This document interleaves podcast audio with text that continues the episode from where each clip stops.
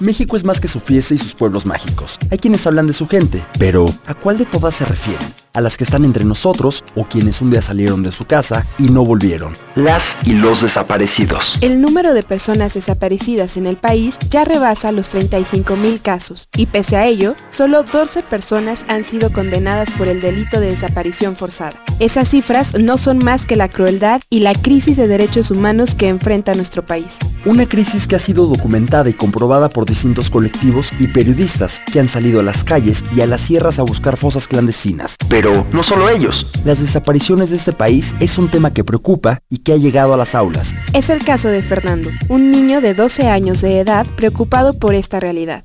Mira, yo soy Fernando Daniel de Lucio Villalobos eh, y estoy estudiando la desaparición de menores de edad en los últimos 12 años en México. ¿Qué tan grave es nuestra crisis para que Fernando, de 12 años, se interese por los miles de niños desaparecidos que hay en México? Afortunadamente, Fernando no ha vivido una experiencia de este tipo. Más bien, todo surgió cuando entró al programa Pauta, que depende del Instituto de Ciencias Nucleares de la UNAM. Fue en ese momento que decidió comenzar con la investigación de su proyecto.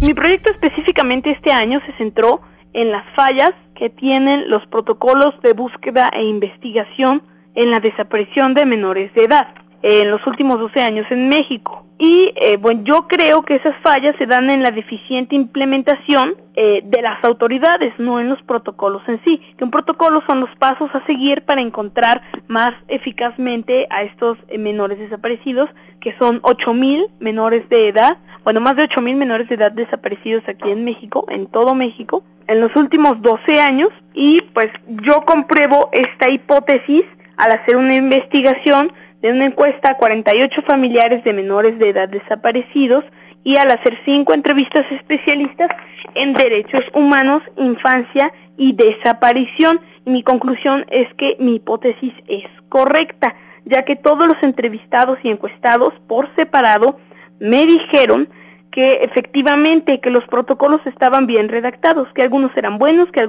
que otros eran regulares y que otros eran malos.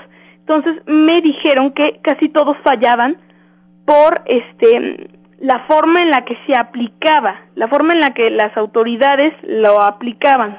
El proyecto de Fernando va más allá de las aulas. Su ímpetu y búsqueda de justicia lo ha llevado a cuestionar al presidente Andrés Manuel López Obrador. A ver, los dos niños.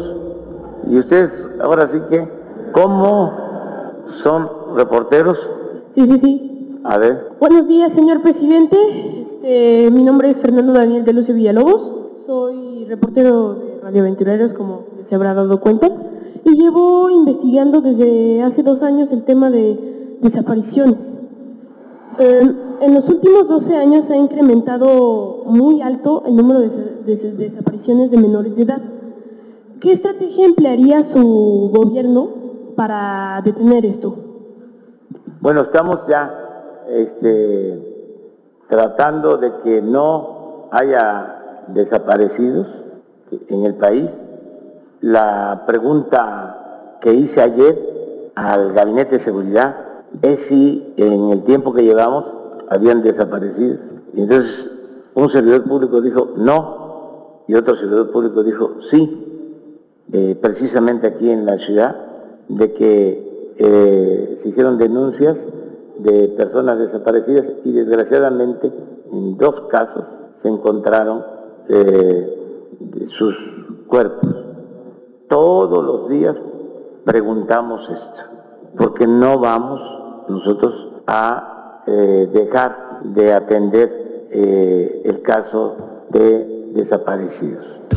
Sin duda alguna, el gobierno de López Obrador tiene mucho por resolver y nosotros, así como Fernando, no debemos perder de vista a quienes un día se fueron y no volvieron. Este país debe dejar de ser la tierra de los desaparecidos.